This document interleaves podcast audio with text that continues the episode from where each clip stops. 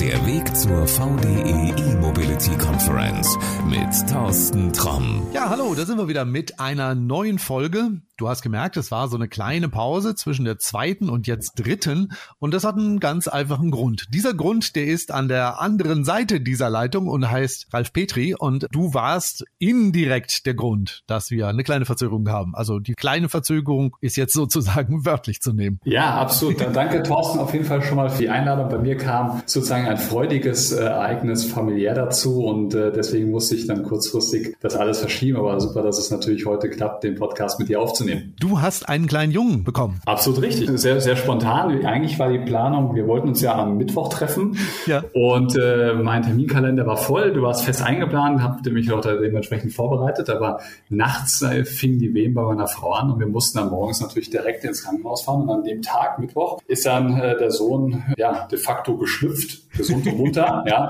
Und natürlich aus dem Kreißsaal ist natürlich schwierig, so ein Gespräch oder so einen Podcast aufzunehmen. Ne? Da habe ich mir auch gedacht, wir verschieben das Ganze, machen das heute. Und das Gute ist ja, wir wissen dann auf jeden Fall, es wird in wenigen Jahren jemanden geben, der sagt, ja, ich war das, der diesen Podcast gestört hat. Ja, ich hoffe, dass es so sein wird. Danke. Klar wird das so sein. Aber lass uns mal auf unser Thema zurückkommen. Und zwar ist das die VDE E-Mobility Conference am 25. und 26. Oktober. Warum bist du dabei? Ja, also im VDE begleite ich derzeit die Position als Geschäftsbereichsleiter für das ganze Thema Mobilität, also Mobility, und bin dementsprechend natürlich dafür verantwortlich, dass wir so eine Konferenz durchführen mit unseren Kollegen vom Prüfinstitut und natürlich noch mit vielen anderen Fachbereichen bei uns im VDE. Hintergrund war einfach, wir haben beim VDE natürlich einen, einen, guten Tat in die Wirtschaft, einen guten Tat in die Politik. Wir haben ja verschiedene Studienleistungen schon gemacht. Antriebsportfolio der Zukunftsstudie ist ja fulminant eingeschlagen bei Fokus, Handelsblatt und, und, und. Also wirklich sehr, sehr gut angenommen, weil wir 30 Meinungsführer aus Politik und Wirtschaft letztendlich den entsprechenden Personen dort interviewt haben und gefragt haben, ja, wie sehen Sie denn die Mobilität der Zukunft? Und da das so gut angekommen ist, haben wir gesagt, okay, wenn das so viele Leute interessiert und wir die Expertise haben, wir haben auch die Fachexperten dazu, dann lasst uns doch mal eine gemeinsame Konferenz gestalten und genau diese ganzen Themen Zukunft der Mobilität, gerade jetzt mit Fokus auf Elektromobilität zu besprechen. Das ist es ja nicht nur. Also ich sage jetzt mal, du persönlich hast ja auch eine sehr enge Verbindung zum Elektroauto. Das geht eigentlich zurück in das Jahr 2009, 2010. Mhm. Ganz kuriose Geschichte. Man muss ja gerade dazu sagen, bei mir hing das Herz der Elektromobilität nicht wirklich am Kühlschrank, sagt, das war immer mein Traum, im Bereich der Elektromobilität äh, zu landen, sondern es ist einfach, ja, es hat sich einfach entwickelt. Wir hatten 2009 im Prinzip im Marketing- und Managementbereich, das war eine Vorlesung, während meines Studiums gab es äh, die Anforderung, wir sollten eine Marktanalyse zum Thema E-Fahrzeuge machen. Mhm. Und ich fand das dann ganz spannend, hatte dann aber erstmal noch ein Praktikum bei Porsche. Ja, das war so ein berufsbegleitendes Praktikum, das man machen musste im Rahmen der, der Diplomprüfung. Also damals Und, eigentlich genau das Gegenteil vom Elektroauto? Ja, ja, ex, exakt, exakt, exakt genau. Und da, da hat eigentlich keiner wirklich dran gedacht. Deswegen, es war so Innovation und, und, und Marketing ganz weit, ganz weit vorne. Aber ich fand es war ein spannendes Thema. Es hat mich eigentlich ein bisschen gefesselt, wenn ich ehrlich bin. Mhm. Und ich hatte dann Glück gehabt, weil im Zuge meines Praktikums Praktikums habe ich äh, den damaligen CEO von Continental, den Dr. Karl Thomas Neumann, äh, kennengelernt. Und der ist dann währenddessen ich noch im Praktikum war, bei Volkswagen eingestiegen als Generalbevollmächtigter für das ganze Thema Elektromobilität und er sollte ja. was aufbauen dazu. Ja. Und dann habe ich einfach mal spontan ihn gefragt gehabt, hm, wie sieht's denn aus? Ich habe jetzt äh, bald Zeit, ne? ich muss eine Diplomarbeit schreiben. Kann ich die denn nicht bei Ihnen in Wolfsburg schreiben? Und dann hat er gesagt gehabt, ja, komm mal bei mir vorbei, stell dich mal vor, zeig mal, was du machen willst. Und gesagt, getan. Das war wirklich ein eiskalter Winter, bin ich dann nach Wolfsburg hochgefahren und wirklich im Schnee dann da durchs, durchs Werk gerannt, ja, weil alles also bis mit Verzug war und habe ihn dann getroffen, habe ihm im Prinzip dann meine Arbeitsthesis sozusagen vorgestellt, was ich machen möchte. Und er hat gesagt, das findet er sehr, sehr gut. Ich sollte ein bisschen mehr Richtung äh, Elektromobilität und Stromnetze gehen. Ja, das war gerade damals mit diesem Shire Gassi und Better Place ein sehr interessantes Thema. Und dann habe ich gesagt, okay, dann machen wir das. Ich hatte, bin ich ehrlich, bin überhaupt gar keine Expertise dazu. Ich habe ja. Wirtschaftsingenieurwesen Maschinenbau studiert. Es war eigentlich so ein elektrotechnisches Fach, aber er meinte, ja, ja, da müssen Sie jetzt durch und das kriegen Sie schon hin, machen Sie mal. Ja. Und dann habe ich angefangen, das zu machen und das lief auch ganz gut und ich wusste dann, ähm, dass er Richtung äh, China gehen würde als CEO von der Volkswagen Group China mhm. und dass ich so ungefähr drei Monate habe, um ihm mal einen gewissen Stand zu zeigen, weil mein Plan war, ermuntert, so ein bisschen durch meine Professoren an der Hochschule äh, eine Promotion zu machen. Ich wusste, ah, als FHler wird es sehr schwer, ja, das kannst du nicht direkt machen. Du brauchst einfach Kontakte zu Universitäten und wenn du da vielleicht einen großen Namen und einen großen Konzern im Rücken hast, mit einer Stelle, vielleicht wird es dann einfacher. Und dann habe ich die Arbeit gezeigt, dann hat die, hat die sehr gut gefallen und ähm, dann habe ich gefragt, ja, kann ich nicht eine Doktorarbeit schreiben? Und ich naivling habe noch gedacht, ah, das mache ich dann ganz locker in Wolfsburg, ganz easy, dann kann ich ein bisschen hin und her pendeln nach China. Und dann meinte er, nee, nee, nee, nee, nee, ja, Sie kommen mal schön mit nach China, ja, und, äh, und dann saß ich sozusagen bibbernd, ja, da und denke gesagt, oh, äh, das war eigentlich nicht der Plan, habe ich mir so intern, also so reingesprochen in mich. Mhm. Ne? Und da habe ich natürlich erstmal gesagt, nee, also ich bin mir nicht so ganz. Dann habe ich es tatsächlich erstmal abgesagt. Wirklich. Er, ja, ich habe es abgesagt. Ich habe gesagt, ja, ich weiß noch nicht, ob ich da wirklich so für bereit bin und, und mit China und so, das, das war mir erstmal nichts. Aber wie das dann manchmal ist, so eine Zeit, die nagt dann so ein bisschen an einem. Man hat dann überlegt dann so, ah, jetzt ist er da drüben und da will er eigentlich ja doch und das wäre vielleicht doch ganz cool und, und, und. Ja. Dann habe ich ihn dann nochmal kontaktiert und gesagt, ja, können wir es nicht doch machen? Und da meint er so, ja, jetzt machen wir es wirklich. Ja? Und dann bin ich irgendwann tatsächlich, ohne mir das anzuschauen, ganz kurios, habe ich zwei Koffer gepackt, bin in den Flieger eingestiegen ja, und bin nach China rüber. Das war, glaube ich, 2011 und war dann im Prinzip Doktorand bei der Volkswagen Group China für genau drei Jahre bis äh, Ende 2014 und habe dann, wie gesagt, mit paar Hin- und Her-Switchen äh, zwischen Deutschland und China meine Promotion zum Thema Materialkosten von Lithium-Ionen-Batteriezellen in der Elektromobilität gemacht. Also genau das heiße Thema, Kosten liegen ja im, im, Fahrzeug in der Batterie und ich sollte da mal promovieren drauf, wo die Kosten hingehen. Und das habe ich dann gemacht. Wie gesagt, gab einen Haufen Probleme währenddessen, weil wie gesagt, als F-Fahrer eine Promotion zu machen, das ist nicht ganz einfach. Aber kurzum, am Ende geschafft 2015 fertig geworden. Ja, und dann war die Frage, was machst du denn dann? Bei Volkswagen war noch nicht Dieselgate. Es gab so keine wirkliche Stelle. Es gab, glaube ich, 12 Volt Batterie Bordnetz oder sowas. Das ja. fand ich jetzt nicht so attraktiv und ich habe dann einfach mal meinen Köcher ausgeworfen und hatte dann die Möglichkeit gehabt bei Bosch Battery Systems, die schon einige Serienerfahrungen gemacht haben mit, mit bekannten OEMs zum Thema Ersatzteilversorgung von Hochvoltbatterien äh, mhm. der Tätigkeit aufzunehmen als Projektleiter.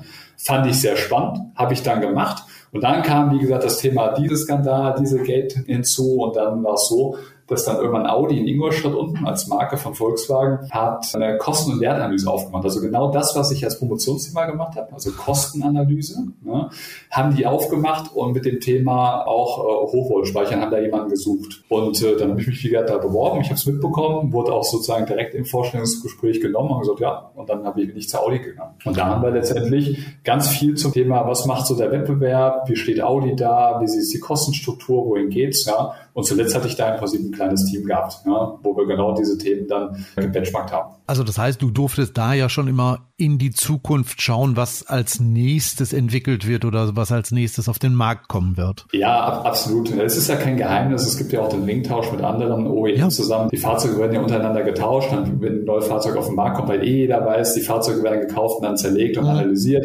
Wie sieht man kostenseitig aus? Wie sieht man anforderungsseitig aus? Und, und, und. Und deswegen hatten wir immer die neuesten Fremdfahrzeuge und die durften wir dann zerlegen und dann durften wir uns ein bisschen austoben dran und dann haben wir kalkuliert, wie steht die, wo stehen wir, bisschen verglichen, wo sind sie besser, wo sind wir besser.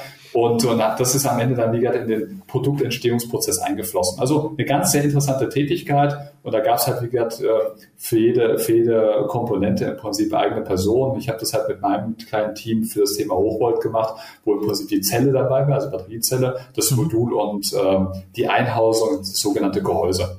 Und das war sehr spannend. Das kann ich mir vorstellen. Ich glaube, dieses Thema Batterie bleibt sowieso in nächster Zeit sehr spannend. Werden wir wahrscheinlich auf der E-Mobility Conference auch mehr darüber erfahren können. Exakt. Und der VDE ist im Prinzip da prädestiniert dafür, weil wie gesagt die Fachexperten da sind. Und deswegen bin ich am Ende auch, weil die Säule werden sich sicherlich fragen, warum, wenn es so gut gelaufen ist bei Audi, warum ist er weggegangen? Ja. Es ist gut gelaufen. Es hat auch Spaß gemacht. Und äh, auch da war wieder so ein Thema, ich habe es mitbekommen, habe das als erstes auf die Seite geschoben. Die hatten einen Abteilungsleiter gesucht gehabt beim VDE, aber auch schon so ein bisschen übergreifend auch für die VDE-Gruppe, jemand, der das Thema Mobilität dort aufbaut in der VDE-Gruppe. Ja, aber jetzt erstmal im Normungsbereich. Wenn ich ehrlich bin, ich habe es gelesen und fand es erstmal nicht so spannend ne, und habe es erstmal beiseite geschoben. Auch das war wieder so, so, so ein Klassiker, vielleicht brauche ich mal zwei andere. Ja, ja, ja. Aber es, es war tatsächlich so. Und äh, nee, und irgendwann ist es mir tatsächlich nochmal rübergehuscht über meinen Bildschirm. Das war auch wieder kurz vor Weihnachten. Und da habe ich gesagt, ach, du musst beim VDE tatsächlich nur ein PDF als Bewerbung rüberschicken. Also nicht irgendwelche Masken ausfüllen, was total kompliziert wäre, schwierige Fragen beantworten im, ja. Online-Prozess und einfach nur PDF, Deckblatt raus und, und gut ist. Und dann habe ich natürlich auch erstmal verbandstypisch ein halbes Jahr nichts gehört. Ja? Und auch das war dann wieder typisch VDE. Ähm, die riefen mich dann, glaube ich, donnerstags oder freitags an und gesagt, hier, äh, kannst du nicht montags zum Vorstellungsgespräch kommen? Ich war mitten in der Fahrzeugzerlegung zum ganz wichtigen Fahrzeug, auf gar keinen Fall. Ne? Da habe ich gesagt, ja, geht nicht, der nächste Woche. Dann hieß es, ja, kommt auch Dienstag. Und ich so, ja, das Dienstag wird's ja nicht besser, wenn, ich, wenn ich Montag nicht kann. Naja, wir haben dann auf jeden Fall das dann irgendwie eins oder zwei Wochen später gemacht und das Vorstellungsgespräch hat mich dann irgendwie überzeugt. Also es war wirklich ein sehr angenehmes Gespräch und dann bin ich de facto beim äh, VDE eingestiegen als wie gesagt, Abteilungsleiter fürs Thema DKE Mobility, wie gesagt, mit so einer bisschen übergreifenden Rolle. Und dann 2020 wurde ich dann de facto zu diesem Geschäftsbereichsleiter befördert und äh, koordiniere bzw. verantworte jetzt für die ganzen äh, Mobility-Aktivitäten bei uns in der VDE-Gruppe, bestehend aus Standardisierung, Innovation, äh, mit den Fachgesellschaften zusammen, das Thema Prüfen, wir haben den, das Thema Stromnetz. Und das alles das spiegelt sich am Ende auch mit seinen einzelnen Facetten bei uns auf der E-Mobilitätskonferenz wieder. Es werden Referenten da sein. Also du wirst nicht alleine da sein. Ich glaube, du konntest schon eine ganze Menge dazu erzählen, aber es gibt ja Hilfe von einigen Referenten. Aus welchen Bereichen? Ja, erstmal danke, danke für die Blume. es, es, es ist so, wir haben zwei Tage und uns war es auch auf jeden Fall wichtig, dass beide Tage gleich stark besetzt sind. Was man öfters auch auf Konferenzen feststellt, ist, auf dem ersten Tag sind die ganzen Highflyer ja, die großen Namen und auf dem zweiten Tag, ja, da, da, da geht dann nicht mehr viel. Und das haben wir auf jeden Fall versucht aufzubrechen. Bei uns ist es so, wir haben verschiedene sogenannte Themenkonferenzen, sogenannte Sessions. Wir steigen erstmal so ganz klassisch ein mit so Begrüßung und Eröffnungsrede. Da ist dann auch die Politik dabei, da spricht dann auch unser CTO, mhm. unser neuer. Und dann gehen wir eigentlich rein in das ganze Thema Elektromobilität. Und da sind, wie gesagt, OEMs dabei, da sind große Zulieferer dabei, alles äh, High-Level, C-Level, also Head of Germany, geschäftsführende Direktoren, Senior Manager. Und wir gehen dann über diese E-Mobilitäts-Session, gehen wir dann eigentlich direkt in die Ladeinfrastruktur, weil du brauchst einfach beide Seiten der Medaille. Und wir fanden spannend, einfach diesen Spannungsbogen zu haben, Fahrzeugseite, Ladeinfrastrukturseite. Ja. Und auch da haben wir wieder, wie gesagt, Professoren, Geschäftsführer dabei, den Normungspräsidenten, der uns auch mal sozusagen international äh, sagen kann, was, wie, wie liegen die Normen und Standards im Bereich E-Mobilität. Da passiert ja am Markt ganz, ganz viel, weil du musst immer bedenken als Kunde, wenn jeder Hersteller seinen eigenen Stecker hätte, dann kannst du im Zweifel mit deinem Fabrikat nicht an Fabrikatsladesäule gehen. Und das ist natürlich für den Verbraucherschutz nicht so gut. Und deswegen werden Steckersysteme genommen. Du kennst es ja wie gesagt auch von deinem Handy. Erinnerst du dich an Zeiten, ja. wo du zehn Ladekabel irgendwie und du hast immer das Ladekabel, was du nicht gerade brauchst. Exakt. Das Nokia hat ein anderes als das Samsung, das Samsung ja, genau. anders als, als das iPhone. Ja, ja, klar. Exakt. Und, und dafür sind wir genau innerhalb der DKE, der Deutschen Kommission für Elektrotechnik, da. Ja,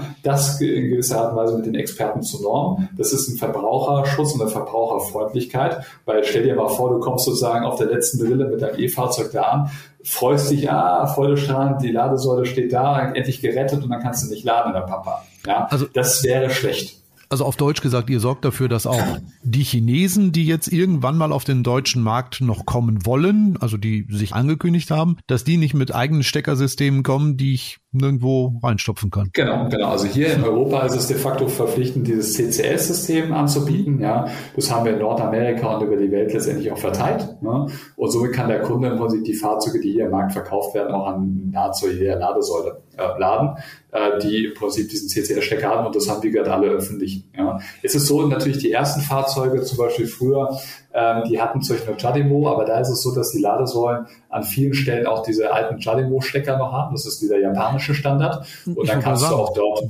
kannst du auch dort ist, eigentlich laden. Der ist ja nicht so aus der Welt. Also ich weiß zum Beispiel, Mitsubishi hat die aktuell noch verbaut. Die hat es aktuell verbaut, aber äh, die, die normativen Entwicklungen, um das auch für unseren äh, Zuhörer spannend zu machen, gehen natürlich dahin, dass die Chinesen und die Japaner so einen gewissen äh, asiatischen Stecker machen, den sogenannten Georgie. Und dementsprechend wollen die Japaner den JADEMO-Standard aufgeben. Und es wird vermutlich in Zukunft tatsächlich so sein, dass wir sozusagen eine Weltkugelhälfte haben, die dieses Georgie-System haben und die mhm. andere Weltkugelhälfte hat im Prinzip das Thema CCS, was erstmal nicht, nicht schlimm ist, weil du fährst wahrscheinlich mit dem E-Auto nicht nach China. Also das wäre mal eine Herausforderung. Du kannst natürlich auch mit der transsibirischen Eisenbahn das Auto aufs Dach schmalen. Nein, das kannst du auch machen. Wir werden irgendwann in zehn Jahren mal mit einem Auto diese Tour machen.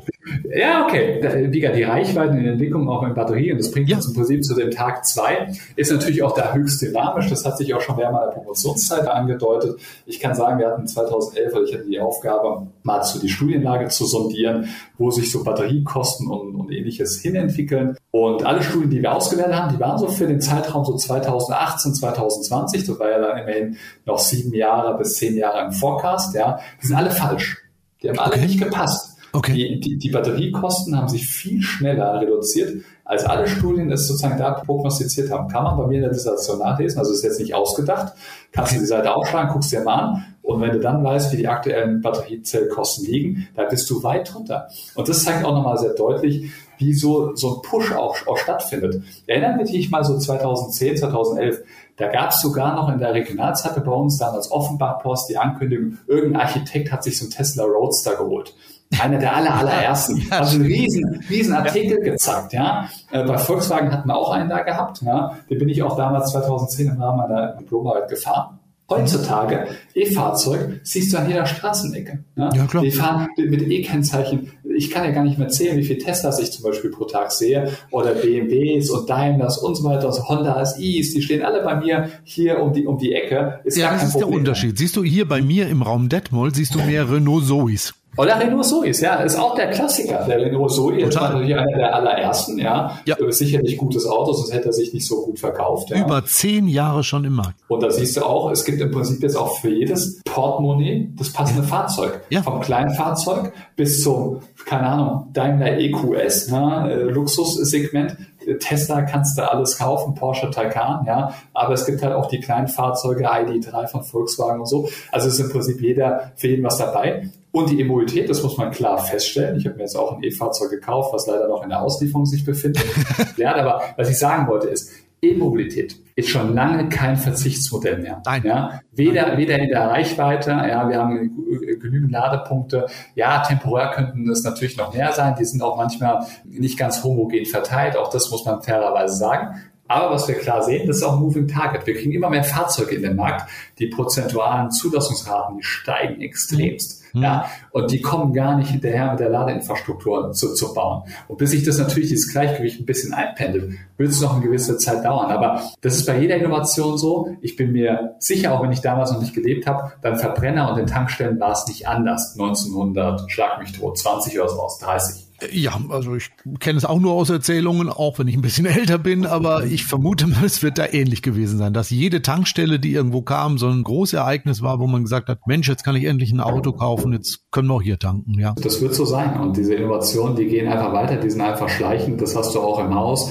ich weiß noch, der alte Röhrenmonitor, der bei dir stand, jetzt hat mhm. jeder im Prinzip einen Flachbildschirm. Früher hast du einen Röhrenfernseher gehabt, da denkt ja keiner mehr nach. Heute ist dein Handy so klein wie, dein, wie deine Hand. Ja, früher war es ein kompakter Knochen, da musstest du noch einen Koffer mittragen. Ja, ja ich hatte das, noch einen Siemens P1, kennst du es noch? Ja, da war ich wahrscheinlich noch zu jung, um telefonieren zu dürfen. Früher war das ja sehr reglementiert, aber ja. heutzutage hat ja sowas, jetzt gibt es im Prinzip diese, diese Falthandys, auch das ist sehr faszinierend, habe ich gestern gesehen. Das hat man so vor 30 Jahren bei Star Trek gesehen, ja, diesen aufklappbaren, diesen aufklappbaren Teleporter. Im Prinzip hast du das Ding heute. Das ist natürlich die Gnade der späten Geburt. Es gab schon einmal Klapp-Handys, mit denen konnte man aber nur telefonieren. Aber weißt du was? Ich werde mal gucken. Ich glaube, ich habe irgendwo so ein Ding noch rumliegen. Das bringe ich dann mal am 25. und 26. Oktober mit nach Frankfurt und dann kannst du dir mal ein altes Klapp-Handy angucken. Ja, bring den Knochen mal mit, dann gucken wir uns das mal an. Ne? so machen wir das. Ralf, das sollte es eigentlich für heute schon gewesen sein. Wir reden über Elektromobilität und kommen raus bei ganz alten Klapp-Handys. Sehr spannend. Ja, so wie das halt immer so ist. Ich überlasse dir die letzten Worte. Gibt es noch irgendwas, was du den Menschen sagen möchtest? Ja, danke. Also wie gesagt, äh, VDE-Mobilitätskonferenz 25. 26. 10. bei uns in Frankfurt. Ich freue mich, euch da begrüßen zu dürfen. Äh, ich denke, wir haben eine spannende Agenda. Die Agenda halte ich, auch wenn ich es äh, selber gemacht habe, trotzdem für sehr, sehr gut. Die Referentinnen und Referenten sind wirklich sehr spannend, hochkarätig. Ich denke, das wird ein sehr freudiges und sehr interessantes Ereignis werden. Und damit du alles findest, ich packe den Link mal in die Shownotes, musst du nur raufklicken und dann weißt du, was der Ralf meint. Ralf, ich sag vielen, vielen Dank für das Interview und äh, vielen Dank für deine Zeit. Und jetzt, glaube ich, wird wahrscheinlich der Sohn schon wieder nach dir rufen. Ne? Danke, Thorsten. Das kann wirklich sein. Super, dann sehen wir uns am 25. und 26. Oktober in Frankfurt. Danke dir. Danke, ich freue mich. Danke, bis dann. Ciao. So, und das war's auch schon für heute mit Folge Nummer drei. Mehr Infos zur VDE E-Mobility Conference findest du auf der Seite vde.com. Ich pack dir einen Link nochmal in die Show Notes, da musst du dann nur drauf klicken und schon bist du da. Und falls du uns abonniert haben solltest, dann ist alles gut. Dann hast du auch bald die neue Folge wieder in deiner Podcast-App. Solltest du uns noch nicht abonniert haben, dann mach das mal einfach mal auf den Abo-Button in deiner App drücken und dann ist Folge Nummer vier auch bald bei dir. So, das soll es für heute gewesen sein. Bis dahin, alles Gute. Ciao. Das war der Weg zur VDE E-Mobility Conference.